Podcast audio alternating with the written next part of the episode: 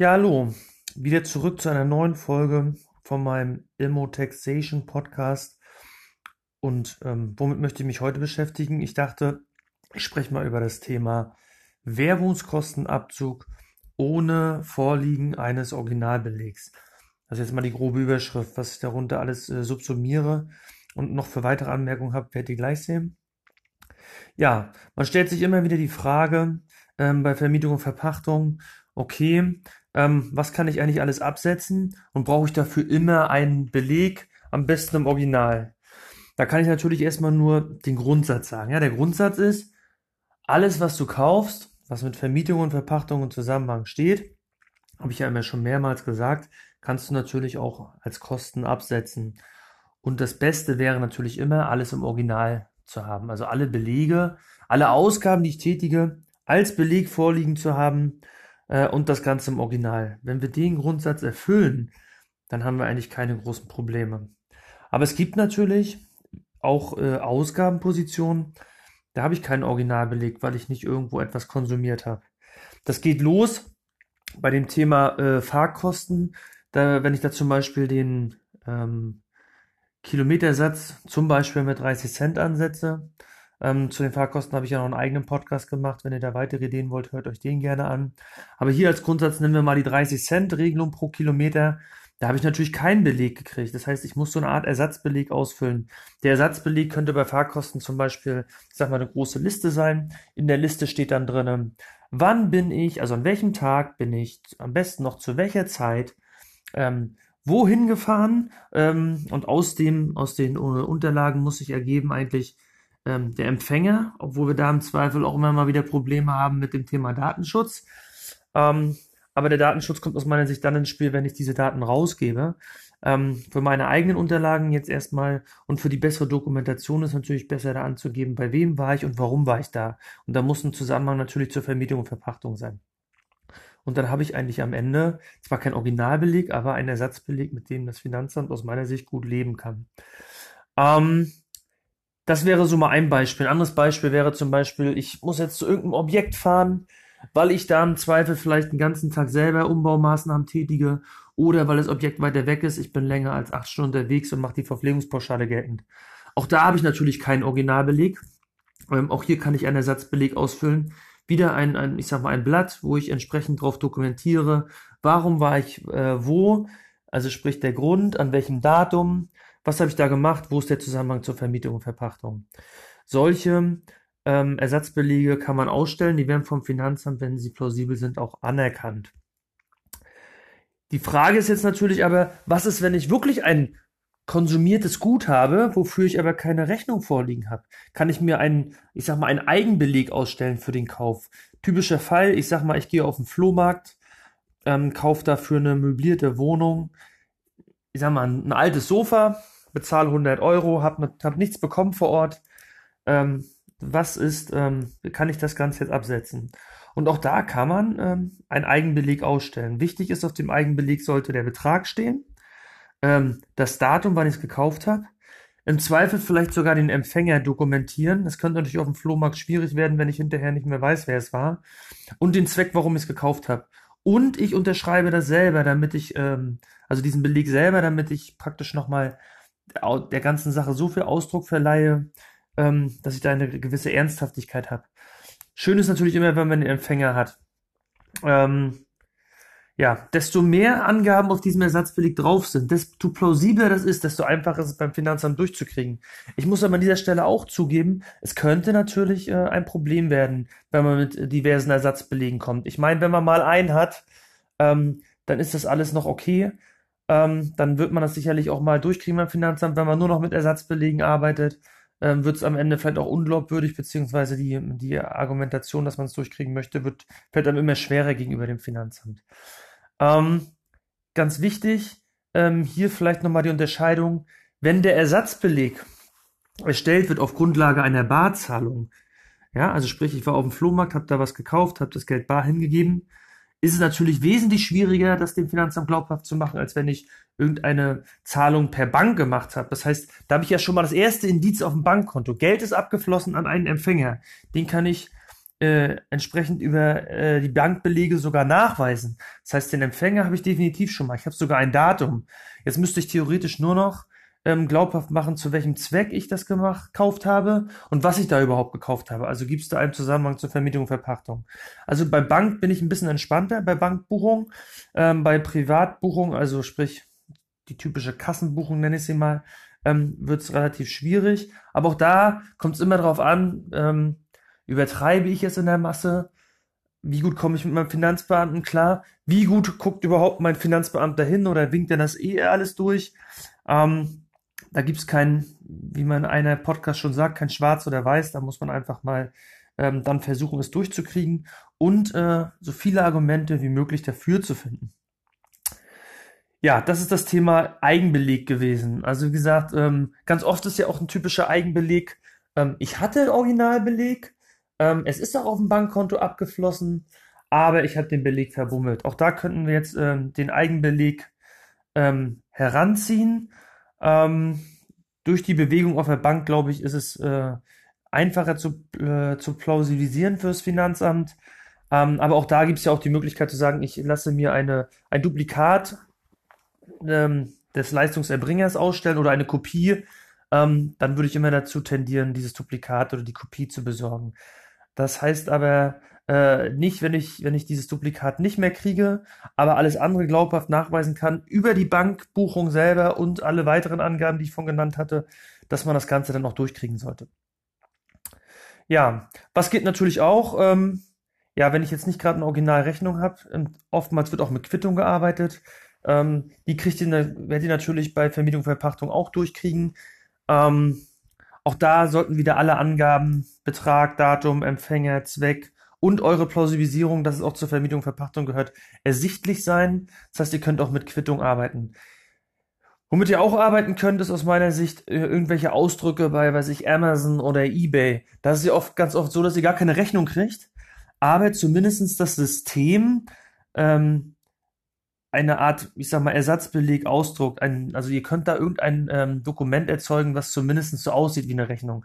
Ähm, es ist ja auch nicht Pflicht, dass auf einer Rechnung draufstehen muss, dass es eine Rechnung ist. Es muss nur den Anschein erwirken, dass, ähm, ähm, dass es eine Rechnung sein soll und natürlich alle Voraussetzungen erfüllen, die an eine, eine Rechnung gestellt werden. Es gibt da den Paragraph 14 Absatz 4 Umsatzsteuergesetz. Ähm, da sind diverse Punkte aufgelistet, was eine Rechnung alles enthalten muss.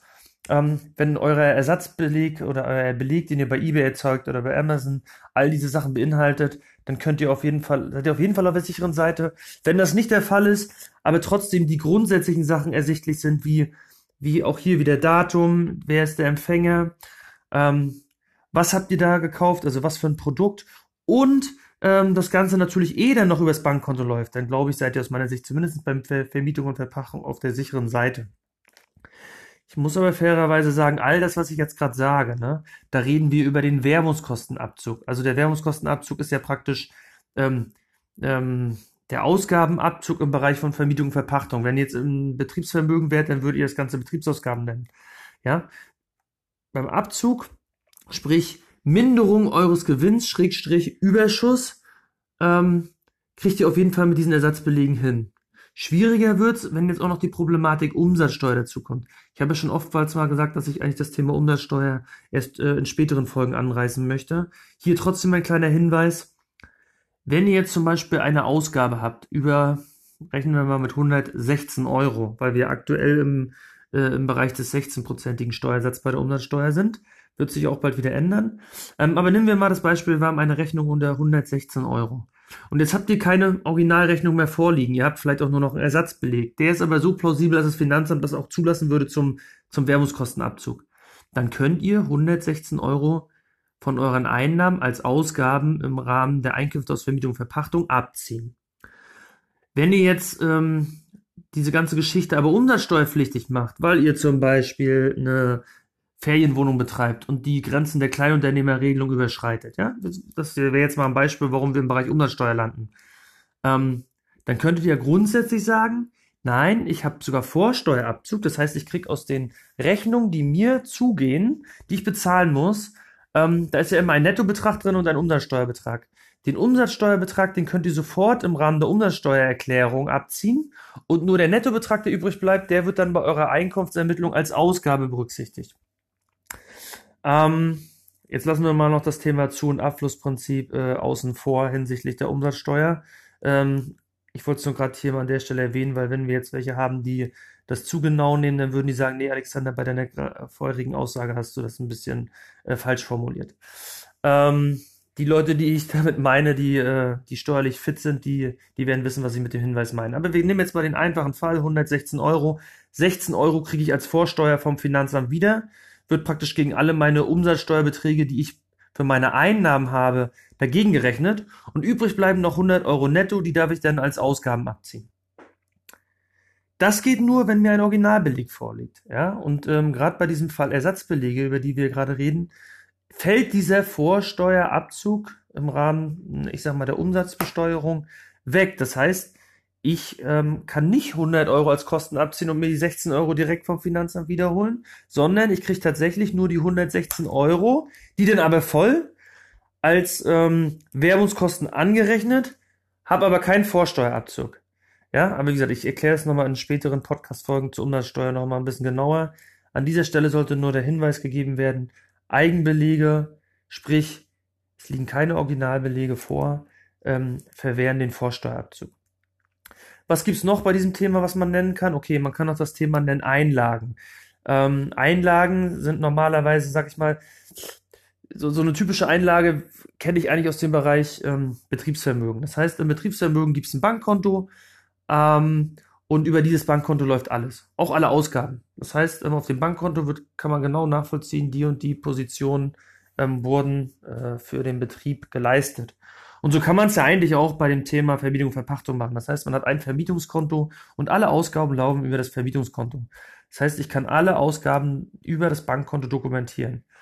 Und jetzt habe ich aber ein paar Ausgaben getätigt. Typischerweise sind das sowas wie Portobelege. Die zahle ich dann nicht über das Vermietungskonto, sondern ähm, da gehe ich einfach los zur Post, gebe drei Briefe ab, zahle da irgendwie meine zwei Euro und ähm, bezahle die mit dem Geld, was ich gerade in der Hosentasche habe. Jetzt ist das natürlich nicht über das Bankkonto dokumentiert. Trotzdem können wir diese äh, Kosten als Privatauslagen bei Vermietung und Verpachtung absetzen, wenn wir dann einen Beleg haben. Ja, auch das sollte an dieser Stelle nochmal angemerkt sein. Und jetzt habe ich mir eigentlich ähm, für den Schluss ähm, das interessanteste Thema, äh, wenn es ums Thema Eigenbelege gibt, ähm, offen gelassen, weil das Thema lese ich immer wieder und da möchte ich jetzt eigentlich drauf eingehen und auch die Logik dahinter erklären, warum man sowas nicht absetzen kann. Es geht nämlich um das Thema eigene Arbeitsleistung. Also wir haben eine Wohnung, ähm, die vermieten wir. Das heißt, wir haben auch eine eigene Anlage V für diese Wohnung. Und jetzt sagt der Eigentümer der Wohnung, ich mache eine Renovierung, Sanierung, wie auch immer. Und dafür muss ich jetzt fünf Tage lang dahin fahren und muss Fliesen, den Boden neu machen, machen ein bisschen Elektrik. Ich sag mal, ich traue mir alles zu, kann auch alles und mache das alles selber. Dann habe ich im Rahmen dieser Sanierung, bleiben wir jetzt einfach mal beim Thema Sanierung, habe ich Materialaufwendung, also sprich Kosten vom Großhändler, Kosten vom Baumarkt etc. Die kann ich natürlich ganz gut nachweisen, indem ich im Baumarkt fahre, kaufe mir die Sachen, kriege einen Beleg und den Beleg ähm, kann ich ganz normal von der Steuer setzen für Material. Jetzt bin ich da aber auch fünf Tage tätig und sage, okay, ähm, ich habe ja meine eigene Arbeitsleistung aufgebracht, das muss ich doch auch irgendwie als Kosten darstellen können. Und da muss ich leider einhaken, nein, das könnt ihr nicht. Nämlich das ist eure eigene Arbeitsleistung, die ihr einbringt, die ihr nicht als Währungskosten geltend machen könnt. Die erste Frage wäre ja, wie teuer ist denn die Arbeitsleistung? Also wie bewertet man sie? Und die zweite Frage ist, wenn ich Ausgaben geltend machen möchte für meine eigene Arbeitsleistung, müsste ich ja irgendwo auch wiederum Einnahmen geltend machen für meine erbrachte Arbeitsleistung, weil am Ende würde ich dann ja so gesehen, ich nenne mal, mal in Anführungsstrichen, als Unternehmer tätig werden. Also wenn wir jetzt mal das Beispiel, da kommt ein Fremder. Da kommt ein fremder Bodenleger. Der Bodenleger sagt, für die fünf Tage will ich 1000 Euro haben. Dann kriegt ihr eine Rechnung von dem über 1000 Euro. Die 1000 Euro setzt ihr bei euch bei den Werbungskosten ab. Wir unterstellen jetzt mal, das sind äh, laufende Kosten und keine Investitionskosten, also sprich keine Anschaffungskosten. Ähm, und diese Kosten setzt ihr jetzt bei euch mit 1000 Euro ab, mindert dann durch euren Überschuss. Der wiederum hat ja, sag ich mal, einen Gewerbebetrieb laufen. Der ist jetzt als Fliesenleger aktiv. Dann hat er die 1000 Euro bei sich als Einnahme. Das heißt, das, was ihr als Minus geltend macht, macht der als Plus geltend. Der eine spart dadurch Steuern, nämlich der, der die Kosten geltend macht. Der andere, der muss darauf Einkommensteuern zahlen, weil er im Zweifel muss auch Gewerbesteuer zahlen. Aber auf jeden Fall muss er Steuern darauf zahlen, weil er Einnahmen gemacht hat. Für den Staat ist das im Zweifel plus minus null. Lassen wir jetzt mal die unterschiedlichen Steuersätzen der beiden Parteien außen vor. Es könnte ja theoretisch der eine einen höheren Steuersatz haben als der andere, dann, dann gibt es da auch eine Diskrepanz. Aber wenn alle den gleichen Steuersatz haben, ähm, was jetzt aus Vereinfachungsgründen hier einfach mal unterstellt wird, ähm, dann ist es fürs Finanzamt eigentlich plus minus null. Aber definitiv ähm, werden auf der einen Seite Steuern anfallen, auf der anderen Seite werden Steuern gespart, plus minus null. Ähm, das hätten wir hier in unserem Fall nicht. Wenn wir jetzt sagen würden, unsere eigene Arbeitsleistung dürfen wir als Aufwand bewerten, dann hätten wir eine Reduzierung der Einkünfte aus Vermietung und Verpachtung, würden also Steuern sparen. Auf der Gegenseite hätten wir aber niemanden, der diese, diese äh, Einnahmen ja vereinnahmt hat und darauf Steuern zahlt, weil das wäre dann ja ich selber. Das heißt, in der Konsequenz müsste man eigentlich sagen, ich mache die Kosten bei V&V geltend, aber gleichzeitig habe ich auch Einkünfte aus Gewerbebetrieb, ähm, wo ich die entsprechenden Einnahmen, die, die ich aus V&V gerne generiere, also aus dieser Leistung, ähm, wieder versteuern muss. Auch dann wäre es wieder plus minus null. Das will der Staat natürlich nicht, dass man, äh, ich sag mal, Geschäfte mit sich selbst macht. Und dahergehend habe ich diese Einnahmen im Bereich von gewerblichen Einkünften nicht. Gleichzeitig habe ich aber ähm, auch keine Ausgaben bei Vermietung und Verpachtung. Das heißt, die eigene Arbeitsleistung kann man steuerlich nicht absetzen das ist hier der Grundsatz. Ne? Es kann natürlich jetzt sein, dass wir sagen, okay, nö, ich habe hier eine Gesellschaftsstruktur und ähm, ich habe vielleicht selber noch einen, ähm, äh, einen Betrieb laufen, der läuft als GmbH und die GmbH erbringt dann an, an, an mein Vermietungsobjekt äh, Instandhaltungsarbeiten äh, und stellt die in Rechnung. Da ist es natürlich alles anders, ähm, aber den Standardfall wollte ich jetzt hier rüberbringen. Und der Standardfall ist, ich habe jemanden, der ist, sag ich mal, der ist alleine veranlagt, der ist normalerweise Arbeitnehmer und der hat jetzt ein Vermietungsobjekt und er bringt da für sich selber eine Leistung im Rahmen dieser Vermietungstätigkeit, indem er da irgendwelche Arbeiten selber macht. Ähm, wie gesagt, bei Gesellschaftsstrukturen, ähm, da ist es so, dass wir eigentlich zwei verschiedene ähm, Vertra Vertragsparteien haben, die miteinander äh, ein, ein Geschäftsverhältnis eingehen und da haben wir auch unterschiedliche Steuerpflichtige, ja, und ähm, da wird das Ganze natürlich ganz anders gesehen. Ähm, aber was ihr mitnehmen sollt, ist, eigene Arbeitsleistungen sind äh, keine Werbungskosten. Ähm, am Ende ist den Mehrwert, äh, den man dadurch praktisch erzielt hat, ähm, den hat man ja im Endeffekt dann äh, auch äh, nirgendwo versteuert. Äh, ist ja nicht nur so, dass mein Objekt dadurch jetzt äh, schlechter geworden ist, sondern das Ergebnis aus meiner Instandhaltungsarbeit, die ich leiste, ist ja auch, dass ich vielleicht ein, eine, ähm, eine Gewinnrealisierung, eine Gewinnrealisierung ist das falsche Wort, eine Wertsteigerung des Objektes habe und die muss ich in dem Moment ja gleichzeitig auch nicht versteuern. Ähm, auch das wäre vielleicht noch eine Begründung oder eine Argumentation dafür, dass die Kosten für meine eigene Arbeitsleistung nicht abgesetzt werden. Ja, ich denke so als, als das Thema ähm, ähm, eigene Leistung oder Eigenbelege, Einlagen etc. Äh, zusammenfassen, sollte das soweit reichen. Ich hoffe, ähm, ich habe so dem einen oder anderen mal die Augen geöffnet zu dieser Frage ähm, und freue mich, euch dann bald wiederzuhören. Bis dahin.